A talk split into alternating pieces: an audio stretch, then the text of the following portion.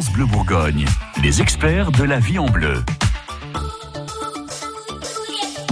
Votre magazine du bien-être aime vous savoir en forme. Pauline Renard, vous êtes notre experte bien-être. Vous êtes euh, sophrologue et naturopathe à Dijon. Pour être en bonne santé, pour vous, il est important d'essayer de toujours se coucher du bon pied. Exactement. Donc l'idéal est d'aller se coucher quand les premiers signes de fatigue euh, se présentent, donc les premiers bâillements. Même si c'est à 18 heures. Oui, alors effectivement, euh, en tenant compte quand même d'une certaine vie sociale. Ouais. Donc, euh, mais euh, dans l'idée, voilà, c'est d'être à l'écoute de son corps toujours, et puis de mettre en place un petit rituel de coucher pour améliorer la qualité du sommeil et faciliter l'endormissement.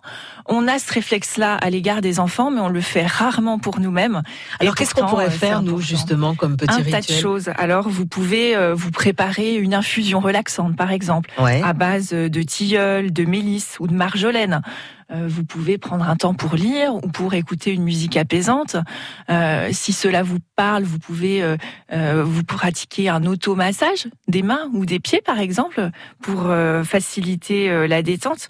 Et puis, si vous n'êtes pas allergique ou asthmatique, vous pouvez diffuser dans votre chambre à coucher des huiles essentielles relaxantes, par exemple de l'orange douce, du petit grain billaradier ou de la lavande, Ouais. 20 minutes avant le coucher. Et ça, vous pouvez le faire pendant euh, 10 minutes.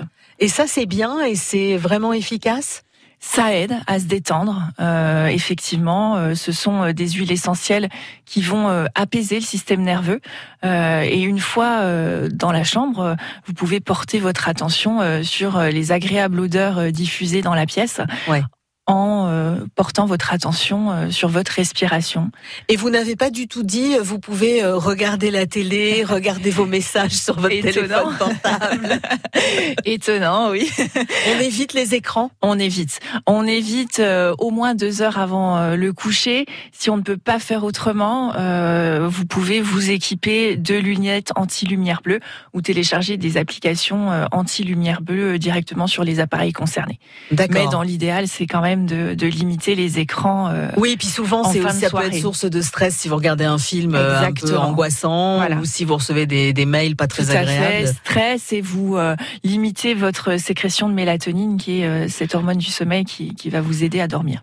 Des petits conseils qu'on va essayer de suivre pour être en forme et notez que tous les conseils de nos experts, si ça vous intéresse, sont à retrouver sur francebleu.fr.